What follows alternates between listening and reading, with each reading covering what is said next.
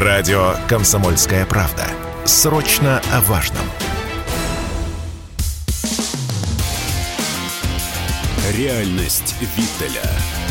Программа о том, что происходит в мире на самом деле. Добрый день на волнах комсомольской правды реальности Виттеля. Я, как вы уже догадались, Игорь Виттель. Гостей сначала представлю, потом, конечно, поговорим, как обычно, о событиях той недели, которая прошла после нашего прошлого эфира. Много о чем есть поговорить. В гостях у меня сегодня уже известный вам а скандалист, нарушитель спокойствия нашего эфира, э, публицист, э, главный редактор портала «Балканист.ру», если мне не изменяет память, Олег Бондаренко. Ну и на новенького еще один мой добрый старый э, друг, специалист по Польше и Ватикану Станислав Стремедловский. Здравствуй, Стас. Ничего, если Добрый день, Игорь. Да, я думаю, как-нибудь. Хорошо. Могу Привет, полностью Игорь. Станислав Михайлович. Здравствуйте, Олег Владимирович. Да. А, о чем поговорим, значит? Я сначала уж по, по моноложу, как и обещал. А, ну, под, у нас уже такая добрая традиция подводить итоги тех выборов, которые состоялись на прошлой неделе. Ну, как я вам и обещал, а я практически никогда не обманываю своих слушателей. В Казахстане таки состоялись выборы. И предсказуемо на них э, победил господин Такаев э, с результатом почти 82%, что тоже достаточно предсказуемо. И э, ну что тут можно сказать? Тут можно только сказать одно, поскольку теперь господин Такаев в очередной раз обрел легитимность, которая у него, впрочем, и так была, он будет проводить реформы, о которых он постоянно говорил. И, в общем-то, там среди того, что он говорит, звучит э, такой намек на серьезную перестройку и гласность. И, э, как я вам уже говорил, до слова справедливость там постоянно звучит. И вот, э, естественно, нам, как жителям России, как гражданам России, конечно же, в первую очередь интересно, как это скажется на нас, потому что в очередной раз были намеки на то, что будет э, соблюдаться интересы всех сторон, и Казахстан будет проводить многовекторную такую политику. Вот для нас в главном случае, чтобы как бы э, наши отношения с Казахстаном не испортились. Но э, хочу сказать, что, в общем, предыдущий опыт, хотя, в общем, после январских событий, когда казалось бы, что позиция России в Казахстане абсолютно незыблема, потом наступило некое время сомнений, но сейчас я думаю, что наоборот – и э, то, что господин Такаев постоянно подчеркивает значимость русского языка, и то, что многовекторность подчеркивается в том числе по отношению к России, я думаю, что наши позиции, я, по крайней мере, надеюсь, утеряны не будут, и наоборот, будут там усиливаться. Ну, а вот э, у нас еще проходит саммит АДКБ, и э, там уже все интереснее, потому что э, наши представители заявили Армении, что армяно-азербайджанский конфликт никак не входит э, в сферу интересов, в сферу ответственности, простите, не интересов АДКБ. Вот это вот такая очень странная история, хотя, с другой стороны, в общем, наверное, очевидная. Посмотрим, как сейчас будет развиваться. Но и на фоне этого, вот я сегодня вам даже процитирую, я вдруг увидел такую замечательную вещь, как в индийской газете пишут о том, что Индия, сейчас я вам прям процитирую, это вот достойно того, чтобы посудить с нашими гостями, тут у меня, правда, еще и про Польшу такие интересные заметочки. А, значит, э, что пишет индийская газета, вот, она называется «The Print», что э, Запад отчитывает Индию за ее отказ осудить Россию за спецоперацию на Украине, но при этом поддерживает Азербайджан в его конфликте с Арменией. В общем, такое-то двуличие. А поведением Запада, это я цитирую вот в переводе на СМИ, поведением Запада управляют шкурные интересы, замаскированные под альтруизм. Однако в интересах Индии поддержать Ереван, отправляя в страну оружие, обеспечивая подготовку ее военных. Силы, стремящиеся уничтожить Армению, также жаждут покорить и Индию. Вот оно как. В общем, англичанка гадит, судя по всему, опять. И, ну и э, тут доносятся такие отдаленные тоже рассказы, сплетни о том, что, в общем-то, против Ирана готовится провокация с целью стянуть его в конфликт, втянуть в конфликт с Азербайджаном. Ну, э, и надо сказать, что саммит АДКБ проходит в Ереване, очень многие говорят, что там вышли сотни протестующих на улице, хотя вышло очень э, мало народу, насколько я понимаю, там пару десятков человек, кричат «Долой Россию», еще и Лукашенко, вот Олег Владимирович у нас уже за микрофон схватился. Олег, я тебя умоляю, только держи, пожалуйста, себя в рамках приличия. Ты хотел что-то сказать?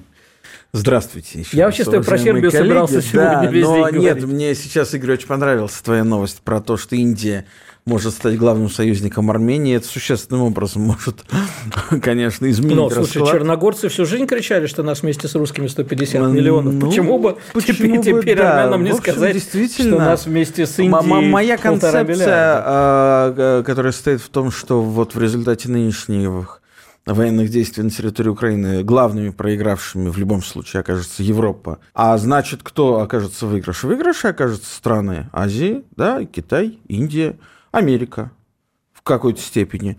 Но то, что мы э, уступаем место э, вперед, да, э, место впереди смотрящего вперед, глядящего вперед идущего, а вот таким вот э, новым ну как, Индию нельзя назвать новой цивилизацией. Нормально себе, новая цивилизация но, да, Индии. Да, да, но, но в, э, в современном геополитическом контексте, конечно, это э, новая сверхдержава, если угодно. Да, это старинная цивилизация, но это новая сверхдержава.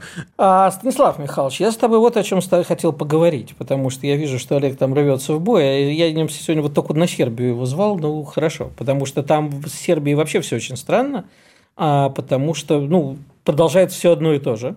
А, по-прежнему никак не могут разобраться с Косово там и с номерами, и с удостоверениями. Но тут э, Вучич сказал э, такую ключевую фразу о том, что нас ждет ад.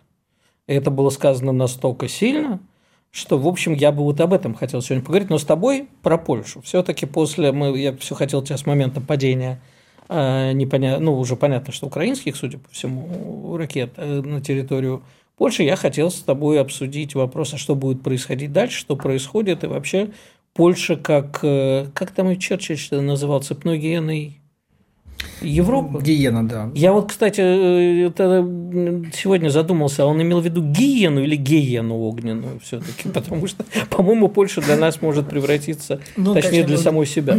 Черчилль, конечно, имел в виду гиену. Ну, кстати, хотя у нас обычно это употребляют выражение британского премьера уничижающий по отношению к Польше. Я считаю, что это не так. Все же гиена такой зверь опасный. Гиена отбивает добычу даже у львов, в том числе и у британских. А, а то, что сейчас происходит в Польше, это очень интересная вещь. Э, и тут э, я бы два события даже выделил в одном ряду их поставив. Первое, это, конечно, вот само это падение то ли одной, то ли двух украинских ракет С-300 – и второе – это э, согласие Польши на то, чтобы Германия разместила батареи... ЗРК «Патриота», да, на, да, на границе с Украиной. Батареи «Патриот» на границе с Украиной польской. Почему второе событие тоже важно? Но мы помним, что с начала этого года лидер правящей польской партии «Право и справедливость» ПИС Ярослав Качинский, он в каждом своем выступлении э, ну, так оттаптывался на Германии, как, наверное, это не делало советское информбюро в годы Великой Отечественной войны.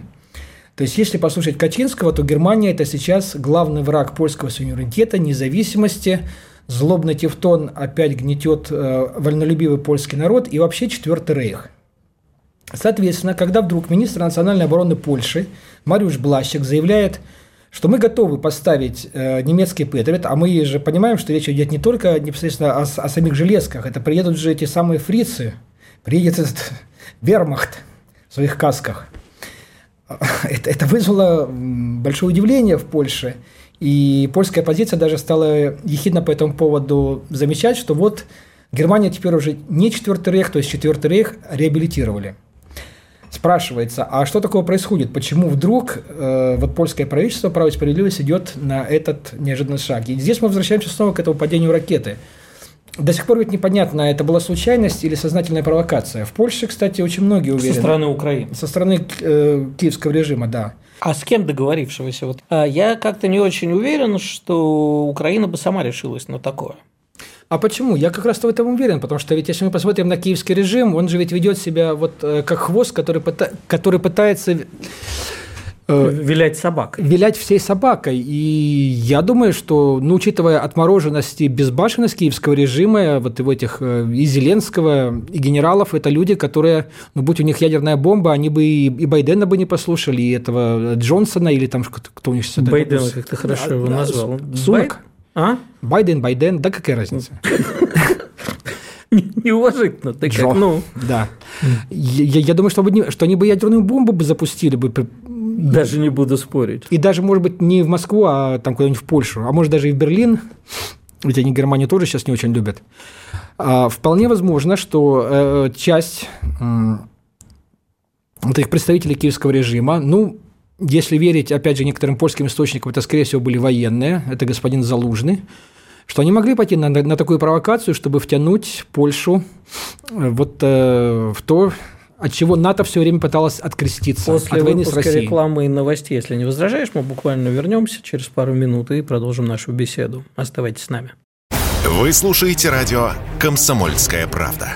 Здесь самая точная и оперативная информация о спецоперации на Украине. Репортажи наших журналистов из зоны боевых действий. Они прекрасно знают, что если сейчас они с этими мобилизованными не доработают на полигонах, если они где-то профилонят, прохалтурят, то это все скажется и на них в том числе, потому что эти люди будут в их боевых порядках, среди них, они будут прикрывать им спину, они будут вторым эшелоном стоять в обороне, чтобы не прорвались там какие-то летучие отряды. Никаких фейков, только проверенная информация.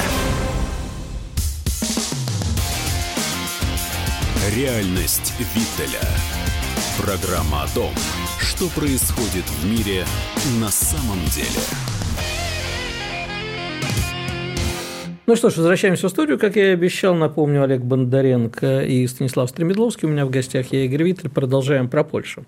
То есть, это вот украинские военные, они, скорее всего, по-твоему, совершили Итак, такую э, украинские военные, э, украинские военные создали уравнение, в котором существует э, НАТО, Мгм. США, Мгм. Россия, Польша и непосредственно сам киевский режим. Э, Ведь в Польше восприняли как падение этой ракеты, что это провокация, чтобы НАТО втянуть в войну против России.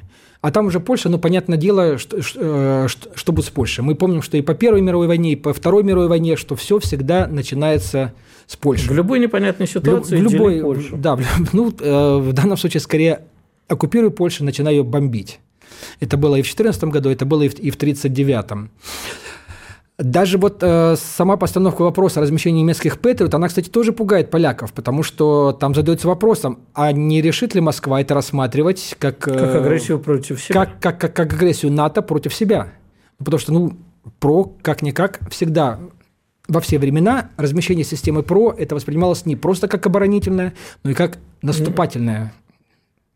Мы это помним еще и по Карибскому кризису. Там вот, извини, Олег, что-то хочет... Я, я всё-таки Держи себя в руках Не могу, только. не могу пройти Держать этой себя в темы, руках. да, потому что а, волею судьбы в 2017 году а, по решению а, спецслужбы, а, как называется, АБВ, да, польские Эм, спецслужбы, Агентство да, внутренней да, безопасности. Да, АБВБ, да. Я был объявлен официальной угрозой национальной безопасности Республики Это с Польша. Морганом-то? Да, и э, на три года был забанен на въезд в Евросоюз. За что тебе так? А вот поляки посчитали, что я являюсь угрозой нац- национальной безопасности Республики Польша, поэтому как угроза, как официальная угроза национальной безопасности Республики Польша я не могу здесь не сказать, но сказать э, может быть а, как раз обратное. А, Я практически убежден, что, конечно, этот случай с ракетой, ну, это была случайность. Разумеется, никто, да и технически, ну, невозможно просчитать, где вот насколько, куда надо там, во что попасть, как сбить Ну, ракету так, чтобы обломки упали вот там, а не тут, Я как тем бывший более там... авиационный инженер готов с тобой Ну, поспорить. хорошо, но ну, там 5 километров от Хорошо, границы, может быть, деревня. А, ты А понимаешь? самое главное, непонятно зачем. А, вот зачем? я Абсолютно согласен понятно. с мнением коллеги насчет того, что да, действительно, если бы дальше последовали какие-то шаги, можно было бы четко понять, что да, это сделано для того, чтобы там они, а, закрыли небо, да, Но Б, именно они на это и рассчитывали. Мне ну, кажется, хорошо, что Украина, а, окей, а почему если тогда счесть это не случилось? А потому что, понимаю, я тебе объясню, почему. Это вопрос э, имеет очень легкий ответ. Дело в том, что э, даже в Соединенных Штатах, даже в самых верхах, уже в- откровенно говорят о том, что Зеленский, мягко говоря, заколебал. А, Что он э, требует уже прямо э, ведет себя не- неподобающе ни, ни позиции, ни чину, ничему. Требует, э, никто не готов воевать с Россией, ради э, уже в полномасштабно. Накачивать оружием, да, да, я вижу, что ты хочешь сказать, просто я Олегу отвечу. Накачивать оружием, безусловно, а делать все, чтобы биться до последнего украинца с Россией, пожалуйста. А вот то, что как бы непосредственно самим, кроме как э, теми наемниками, которые там присутствуют, никто не хочет. Меня-то как раз сейчас добавишь, но меня волновал другой вопрос, даже не столько случайность это или нет, а что конкретно про это думает народ Польши, не э, ошалевшие во всем мире руководителя государства, чего хочет народ, да, потому что я, например, а, когда ввели санкции это антироссийские в 2014 еще году, наблюдал, как э, вдоль польских дорог э, стоят фермеры несчастные, которым некуда девать свою продукцию. И когда разговариваешь, они впрямую говорили, да, без русских нам тяжело, рынки сбыта и так далее. И вот буквально сегодня же я читал у кого-то в Телеграме, а, думаю, что у тебя, Стас, обнаружил, что ты его с апреля, по-моему, не ведешь. Почему? Да не нет, веду почему. А? Может быть, просто другой у меня. А, о том, что как бы там народ говорит, что да, без э, русских нам тяжело. Да, ты хотел добавить. Да, ну ты знаешь, ну я сначала вот на твою реплику по поводу народа. Народ-то ведь реально испугался, потому что генетическая память о 39-45 годах, она же никуда не делась. И вот когда эти ракеты упали, я просматривал местные региональные издания, что они сообщали, и вот э, еще ничего не известно. То есть понятно, что что-то упало. Еще непонятно там, кого именно убили и сколько человек.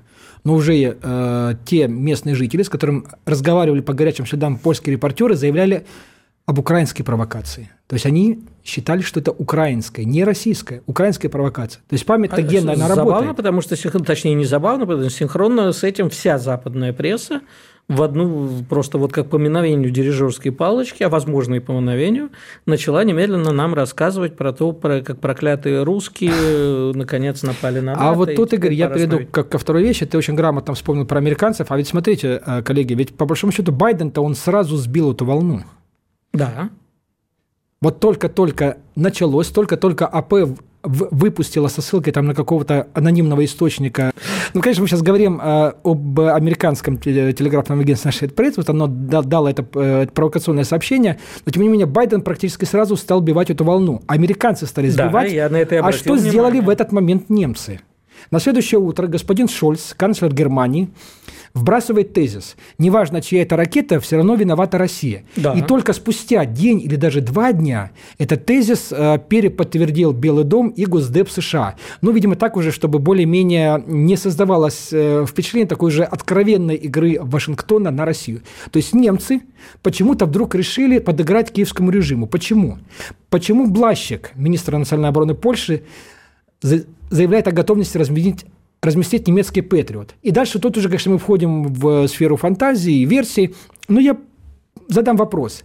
А не получается ли так, что в какой-то момент в Берлине и Варшаве стали подозревать, что идет договоренность между Москвой и Вашингтоном по украинскому конфликту, что американцы и русские готовы договориться, в том числе не только по Украине, но и по более широкому европейскому пространству над головой европейцев. И вот тут-то немцы и задергались, а вслед за ними стали дергаться и поляки, потому что они окажутся самыми главными, ну, не самыми главными, скажем так, одними из главных проигравших, если будет договоренность между русскими и американцами. А тут у меня к тебе два наводящих вопроса. Первое, насколько польская экономика зависит от немецкой?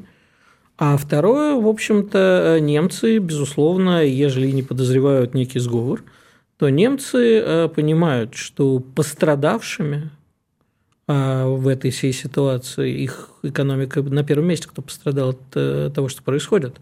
Потому что на ней держалась экономика Европы, а Америка как-то там выскакивает, продавая газ в три раза дороже, а поляки, решившись... Э, на чем вообще базировалась всегда э, успех, скажем так, последних благосостояния мира, части мира последние там, лет 20 – это на дешевой рабочей азиатской силе и на дешевых энергоносителях из России.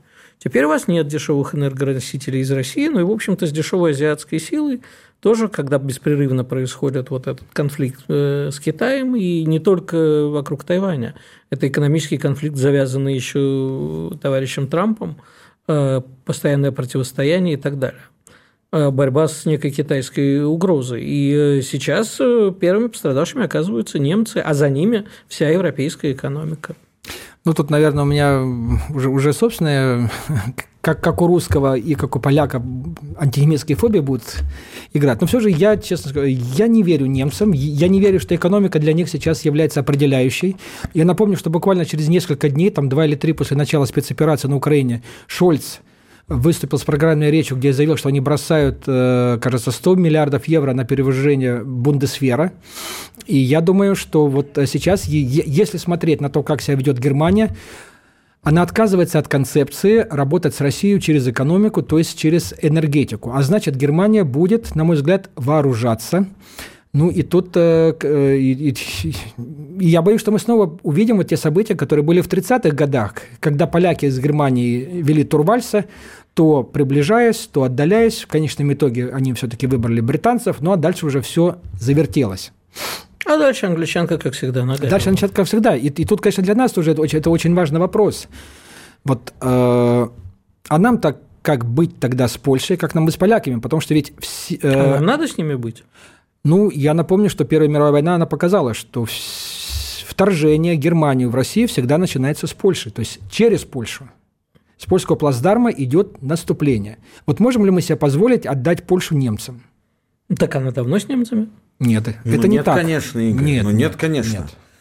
Польша Ох. с кем угодно, но только не с немцами, с но, Британией. Окей, хорошо, с коллективной Польша была Европой, с немцами скорее при правлении Европы. Э, партии поляки гражданская платформа. Главные, поляки действительно главные э, конкуренты, которые все время, здесь все правильно, я полностью поддерживаю коллегу, Э, было сказано, что действительно же они в открытую прям борются с Берлином и говорят э, самые жесткие вещи в отношении Германии. А, но э, вот этот прогноз действительно он очень печальный, и боюсь, я с ним вынужден буду согласиться, потому что действительно, с одной стороны, Германия до последнего момента не была до сегодняшнего дня политическим актором серьезным на международной арене. Да? Такие, таковыми были Вашингтон, Лондон, пытался быть Париж, Берлин, постольку поскольку. И, э... После выпуска новостей и рекламы. Оставайтесь с нами. Вы слушаете радио «Комсомольская правда». Здесь самая точная и оперативная информация о спецоперации на Украине. Репортажи наших журналистов из зоны боевых действий – то, что Россия не наносила такие удары массированные по инфраструктуре там месяц-два назад, это всего лишь наша добрая воля. При этом мы там подчеркнули, что мы не бьем по жилым объектам, мы бьем э, только по инфраструктуре. Никаких фейков, только проверенная информация. Реальность Виттеля. Программа о том, что происходит в мире на самом деле. Возвращаемся в студию. Напомню, Олег Бондаренко и Станислав Стремедловский в гостях у меня. Игорь Виттеля, прости, Олег, перебил тебя. И то, что сейчас Германия действительно э, тратит большие деньги на перевооружение. Другое дело, что я, конечно, не могу допустить мысли, что у такого травоядного политика, как Олаф Шольц, может возникнуть мысль значит, стать э, каким-то политическим или даже, вернее сказать, военно-политическим актором в рамках ЕС, но, однако, все, видимо, действительно к тому идет. А, здесь одну из главных ролей я бы все-таки мы когда-то как-то мы все время забываем о том, что есть такой, такой очень важный город с точки зрения принятия решений, как Лондон. Не менее важный, чем Вашингтон. И в ситуации э, нынешних событий на Украине нужно понимать, что там играет Лондон прежде всего. Да и... Лондон теперь и сам разделен на две части. Индийский премьер-министр а и пакистанский мэр. Вот тот самый Deep State, который есть в Великобритании, а он... Э, я, у меня есть вообще своя версия начала всех этих событий, что а, в ней очень активную и крайне деструктивную роль сыграли британцы – как с той, так и с этой стороны. И это могла быть вообще одна большая британская провокация, на мой взгляд. Я имею в виду события, начавшиеся 24 февраля, и причины, почему они начались. Но э, совершенно не надо сейчас сбрасывать со счетов Лондон и забывать о том, что есть, э, да, близкий, э, партнер, союзник Вашингтона, но, безусловно, самостоятельный игрок и, безусловно, наиболее опасный игрок с точки зрения возможных провокаций, потому что и взрыв Северного потока, и любые возможные другие подобного рода вещи, военные провокации, это очень похоже на э, то, как вообще во, всю, во всей Олег, истории вел себя Лондон. Ты знаешь, ты мне в этот момент э, ты говоришь такие серьезные вещи, а я вспоминаю сейчас как раз Рождество уже скоро. Есть такой прекрасный английский фильм, который называется «Реальная любовь», если ты, наверное, помните, наверняка очень романтичный. Вот там премьера э, Великобритании, который пытается бросить вызов Соединенным Штатам, играет Хью Грант. И это настолько получается смешно, трогательно и забавно, что всерьез в такие вещи я, э, наверное, даже не готов воспринимать. Хотя, да, безусловно, Англия а, всегда э, отношения со Штатами исторически, и это, понятно, были сложные. Но я позволю себе напомнить, что я тебя все-таки позвал про Сербию, а мы уже говорим... Так давай же. Вот. Давай же. А можно что? я, я да, перекину к Сербии, как раз давай. исходя из слов про Лондон. Вот мы говорим про Лондон, да? Угу. У разных стран есть, есть всегда свои исторические зоны наибольшего тяготения. У Польши это Восток, у Франции это Юг, Африка, Средиземно... Германия – это Балканы. И вот то, что сейчас начинает взрываться Балканы, это случайность или тут Лондон тоже где-то ну, покопался? Я бы не назвал это начинают взрываться, они всегда находятся, в общем-то, мы с Олегом как два фаната Балкана. Балкан можем это подтвердить, это всегда пороховая бочка, и ситуация в Косово, она всегда взрывоопасна. Меня насторожили именно слова э, Вучича, что нас ждет ад. Вот расшифруй. Отве, от, Давайте от, я успокою, ответь за Вучича. Да, успокою наших дорогих слушателей, тебя, дорогой Игорь, Станислава. Нет, на да Балканах не войны не будет. А не будет до тех пор, по крайней мере, пока продолжается горячая стадия военного конфликта на Украине два военных конфликта в горячей стадии в Европе в одно время невозможны, потому что для этого у внешних акторов, которые за этими конфликтами стоят, должно быть необходимое количество сил, средств, э, так сказать, и всего прочего. Да? А здесь по принципу, почему все нельзя разделить на всех, да? потому что всех много, а всего мало. Поэтому пока на Украине продолжаются военные действия, на Балканах и во всех других местах в Европе будет все спокойно. Пункт номер один. Пункт номер два – Александр Вучич и его слова про ад, которые он уже не первый раз, кстати, произносит. Не первый, но да, тут он а, так эмоционально их сказал. Я, как человек, который его неплохо знает лично, а еще до того момента, когда он стал президентом Сербии, а, могу сказать, что как политик это, это такой прирожденный ну, во-первых, это прирожденный политик, да, политик по такому призванию – а, прекрасный оратор. Ну и в этом смысле, конечно, человек э, не лишенный эмоционального восприятия действительности и эмоциональной реакции на эту действительность. Поэтому слова про ад и все остальное – это слова э, эмоциональные, но не, не следует их воспринимать как то, что там завтра прямо начнется, значит, картина Боска будет реализована. Нет, не, не будет реализована. А ситуация в Косово еще раз хочу напомнить, ситуация в Косово, она не вчера и не позавчера так сложилась. В среднем раз в два года, потом раз в год э, регулярно в Косово происходит подобное обострение. Да, сейчас э, может смущать только частота этих обострений. Раньше они случались раз в два года, сейчас они случаются даже не раз в полгода, а где-то раз в квартал. Последний раз был в августе, теперь вот в ноябре. Но каждый раз, каждый раз коллеги договорятся.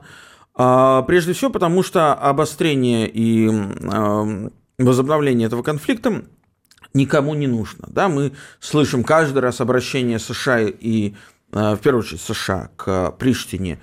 Просим вас еще там продлить мораторий. Сейчас они уже до марта взяли мораторий вот на решение вопроса с автомобильными номерами. Суть этого вопроса на самом деле совершенно ничего не ничто, значит. Ничтожная да. абсолютно. Нет, ну как, она важна для Подожди. сербов, потому что на севере Косово живет там порядка 60 тысяч сербов. Эти сербы связаны с Сербией, у них все сербские документы, и ездят они на машинах с сербскими номерами. А, косовские власти хотят, чтобы они начали ездить на автомобилях с косовскими номерами. Естественно, тем самым они как бы должны признать тем самым Косово. Сербы этого не хотят, но действительно этот а, повод ничтожен. Да Косово? Нет никакого Потому Косово. что Да, потому что... Давай уж сразу, на ты знаешь, ты так сегодняшний говоришь, день- это как будто Косово есть. Его нету. Не, ну есть это косовские часть автомобильные Сербии. номера, которые есть часть они Сербии, используют. Косово да, всегда была, самопровозглашенная есть и будет республика. самопровозглашенная Игорь, но республика. меня-то ты можешь в этом не убеждать. Ну, Я Да. это просто нашим радиослушателям напоминаю, потому что, знаешь, каждый раз, когда ты так говоришь, мы каждый раз, не оговариваясь, мы закладываем э, в умы наших Да, радиослушателей. само- самопровозглашенная Да, республика само- не- Косово. Да, и мало далее. кем признанная самопровозглашенная республика. Уже признана она меньшим количеством э, членов ООН, стран мира, чем не признана уже. Да, там что-то 94 страны ее признают, 98 Неважно, не главное, признают. что никакого Косово нет. А, хорошо. А, сейчас для чего эта история с такой частотой, и, вероятно, она будет продолжать с такой частотой снова как бы входить в такую, подходить к горячей стадии?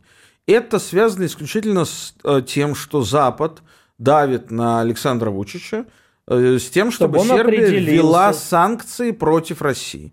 Это просто инструмент Косово. давления.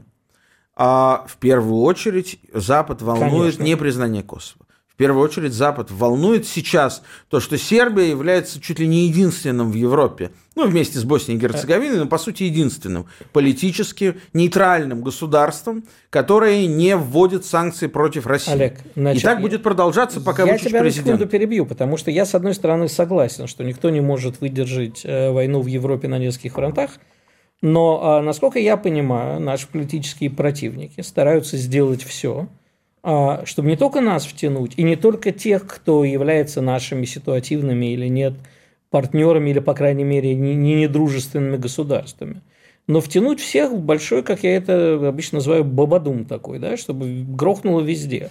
С этой целью очень хорошо сейчас совместно э, втянуть э, ко- кого-нибудь против Ирана повоевать, это очень необходимо. А для этого прекрасно подойдет Азербайджан и провокации, которые вполне возможно там готовятся.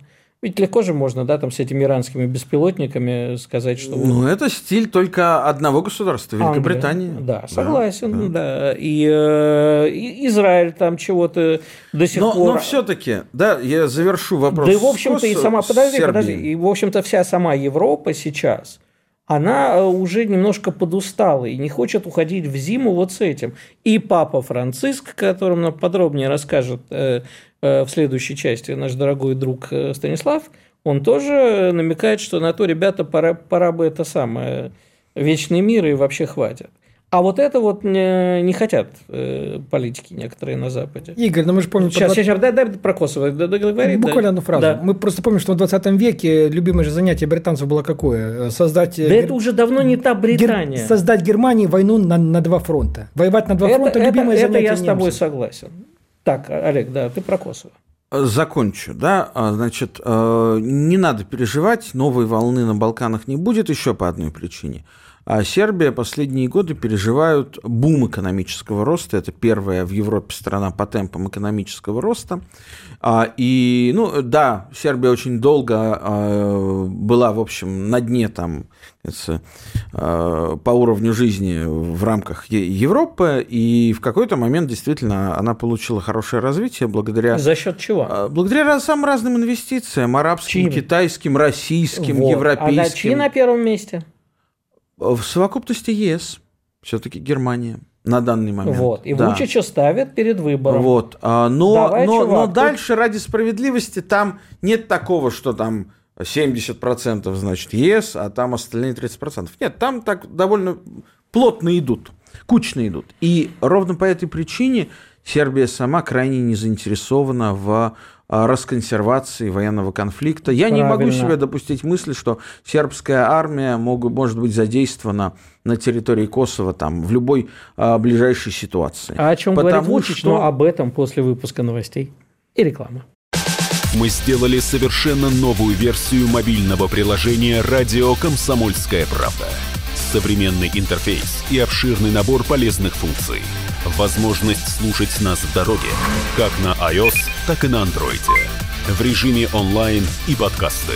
«Комсомольская правда». Всегда рядом. Реальность Виттеля. Программа о том, что происходит в мире на самом деле. Ну что ж, возвращаемся. Это э, четвертая, последняя часть нашего сегодняшнего эфира. И напомню, что в гостях у меня Олег Бондаренко, Станислав Стремедловский. Это «Реальность Виттеля» на волнах «Комсомольской правды». Закончу с э, Сербией. Значит, Не надо с ней заканчивать. Да, с этой нашей любимой... С Косово лучше будем заканчивать. Да, с Косово, с Косово да, да, заканчивать Сербию. А, э, так что Сербии очень выгодно остаться таким мостом, перекрестком цивилизаций, которым а, она, несмотря... Не дадут но она является, не дадут. несмотря ни Олег, на что, Игорь, ты же ну, прекрасно что понимаешь, она настало является. время определяться. Я бы нет, тебе сказал сейчас Игорь, а, похабный нет. анекдот в эфире, нет. да, про то, что настало время определяться. Она останется перекрестком цивилизации. Это Вучичу удалось сделать, теперь он это сохраняет. А если у него это не получится сохранить, значит, он уйдет Ладно, в отставку расскажу и будет другой совсем другой анекдот. Сербия. Когда Бладинка приходит в кабинет к стоматологу, берет его за известное место, говорит, доктор, мы же не сделаем друг другу больно. Вот так сейчас весь мир делает друг другу больно.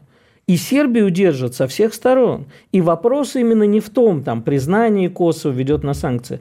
И говорят, не, не, не введешь санкции после России, не будет тебе инвестиций хотя бы со стороны Европы. Ты знаешь, инвестиции есть. Инвестиции да. есть, а Китаю инвестиции сейчас, возможно, не до того. Уж не такой э, лакомый кусочек Сербия, геополитически Игорь, лакомый. ну эконом... что ты? О. А, Китаю нужны Балканы не ради Балкан, конечно же, да, не ради а экономики. ради того, что это путь в Европу. Да? Вначале они открывали Грецию. Ты делаешь потом... вид, что не слышал моей фразы. Геополитически, безусловно, да. Экономически, ну, не такая лакомая конфетка.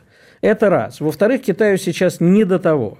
В-третьих, а, в принципе, э, можно тогда уже, если про экономику говорить, я хотел тебе задать этот вопрос, но тогда нам придется передачу на час продлить. А, собственно, с чего началась э, война на Балканах, войны балканские в 90-х? Да? С одной стороны, абсолютно понятно, межэтнические терки, экономические в том числе, кто больше зарабатывает, кто больше в общий котел кладет, это все понятно. Но вот есть такой известный канадский фильм, снятый сербским режиссером Бремя цепей, канадский он, по-моему, да? А, где вообще начинается с того, что подробно объясняется, ну, это, конечно, теория заговора, но достаточно любопытная, что экономика так э, Балкан и Сербия в том числе была привлекательна, в том числе и с точки зрения фармацевтики, табачных фабрик, что вот на это и нацелилась кровавая рука капитализму. Так или нет? Ну, я не конспиролог, так что не люблю э, влезать в эти То есть, игры. значит, про, про заговор англичанки ты конспиролог, а значит, Нет, про кровавую руку... Капита... Я нигде не конспиролог. Хорошо. То есть, ты считаешь... Хорошо, скажи, пожалуйста, чью сторону сейчас? Удастся ли Вучичу соблюсти э, некое равновесие? Удастся, потому что если не удастся, он уйдет в отставку, э, Потому что он прекрасно понимает, у него нет другого выхода. А Шешель жив еще? Шешель жив, но Вучич а всю свою политическую карьеру, вот больше 25 лет в политике, он был и являлся э, русофилом. Он не может Конечно. взять и стать там русофобом или... А Караджи жив? Может быть, его из тюрьмы достать? Почему? А вот, э, кстати, вопрос, знаешь, вот о чем я еще хотел с тобой поговорить, это и с тобой тоже – в одном телеграм-канале, достаточно известном, тут так наехали немножко на Милошевича, вспоминая, как Милошевич, по их мнению, предавал сербов, находящихся в различных частях бывшей Югославии, и боснийских сербов, и хорватских сербов и так далее. Это реальная история, и какой урок мы из этого сейчас должны вынести?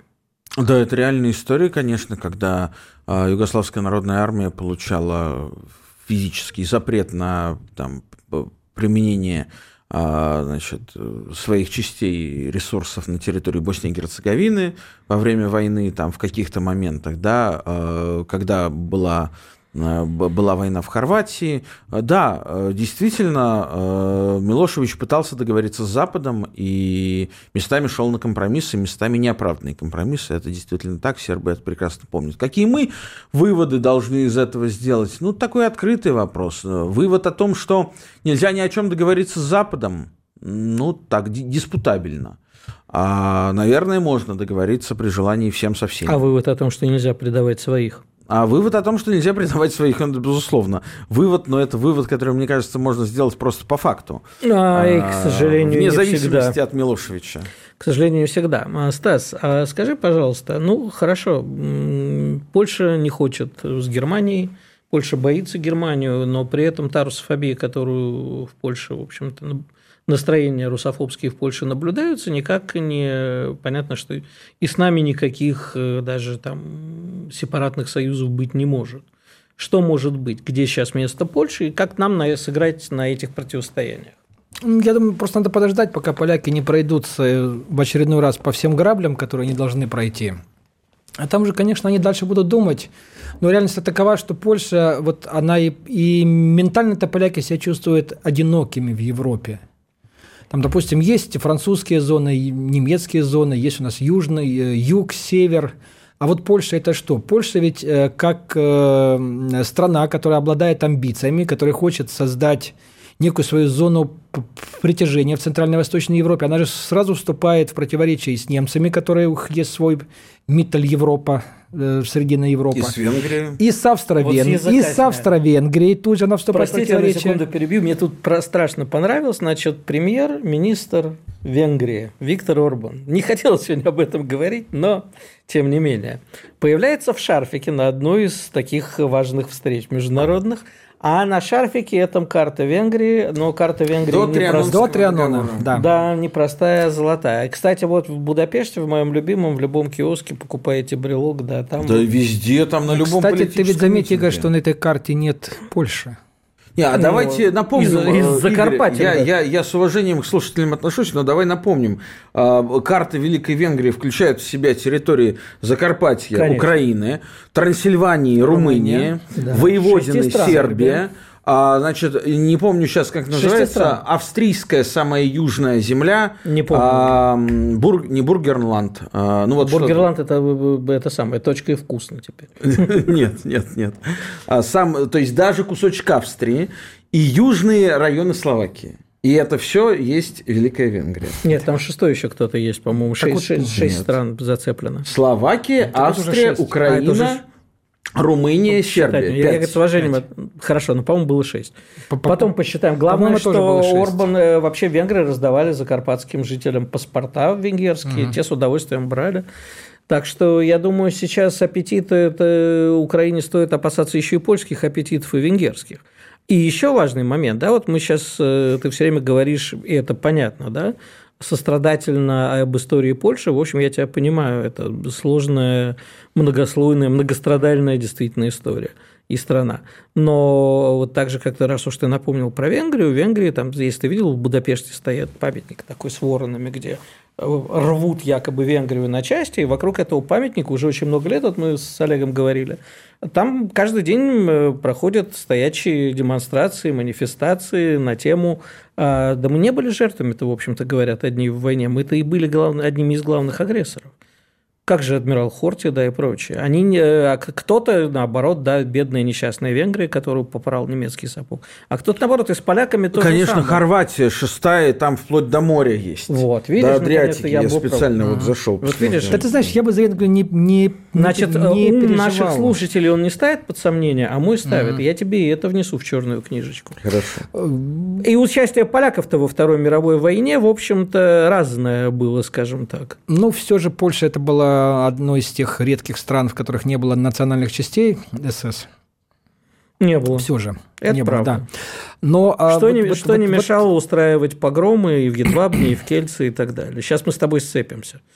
Меня уже однажды поляки обещали Ох, за как, это в тюрьму подсадить. Какие же вы злопамятные-то. Ну, что значит мы, мы злопамятные? Было дело. Подумаешь, было дело. Ну, устроили мы пару погромов. Не беси. Слушай, а, но в конце концов поляки все же, по-моему, их больше всего праведников. Да. Это правда. Это тоже в отличие, факт. например, от Литвы. Да, ну давай, у нас время. Но мы, мы сейчас говорим о, о современной Польше. А современная Польша, вот э, такая была история. Несколько лет назад я тогда впервые в Регнуме выступил с концепцией, что нам, необходим, нам необходимо союзное государство Польша и Россия. Почему? Потому что союзное польско-российское государство... Рыгулевич? это будет то государство, которое сможет Европу взять под свой контроль. Кстати, вот э, в Варшаве, когда я говорил об, об этой идее, то есть когда я говорил, что нам нужно альянс Польши и России, мои собеседники подхватывали, и тогда мы надерем одно место немцам. А что сказал Александр Григорьевич по этому поводу? Ох, ну, Александр Григорьевич мы тоже уговорим. Он же человек все-таки вменяемый. Угу. Вот. А И вот тогда у меня состоялся заочный спор своего рода с э, отцом нынешнего польского премьера Матеуша Моровецкого. Я имею в виду сейчас э, Корнеля Моровецкого. Мой коллега, польский журналист Мачи Печенский, рассказал ему об этой моей идее задал вопрос, как он к этому относится. А идея в том числе состояла, что ну, ну надо же как-то делить вот это пространство между Польшей и Россией. Моровецкий тогда сказал, нет, вы знаете, делить не надо, но вот большая Европа с участием Польши и России нужна. Но все же, я думаю, ну, посмотрим, посмотрим, что в итоге получится. Может быть, все же к союзным государствам мы и придем. Ну, а на этом наш очень интересный, на мой взгляд, эфир подходит сегодня к концу. Мы так оживленно, и интересно, на мой взгляд, опять-таки поговорили. Напомню, что это был Игорь Виттель на волнах «Комсомольской правды», а в гостях у меня был политолог, известный специалист по Балканам Олег Бондаренко и специалист по Польше и Ватикану, журналист э, Станислав Стремедловский. А вы оставайтесь с нами, через неделю посмотрим, чем все это продолжится. Реальность Виттеля. Программа о том, что происходит в мире на самом деле.